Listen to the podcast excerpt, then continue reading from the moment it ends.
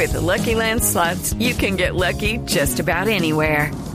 This is your captain speaking. Uh, we've got clear runway and the weather's fine, but we're just going to circle up here a while and uh, get lucky.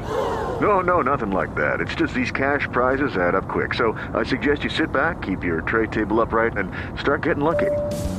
Play for free at LuckyLandSlots.com. Are you feeling lucky? No purchase necessary. Void where prohibited by law. 18 plus terms and conditions apply. See website for details. El senador del Polo Democrático, Iván Cepeda, reconoció que viajó en las últimas semanas a La Habana, Cuba, con autorización del gobierno nacional. No entregó los detalles de su visita, informa Diego Monroy.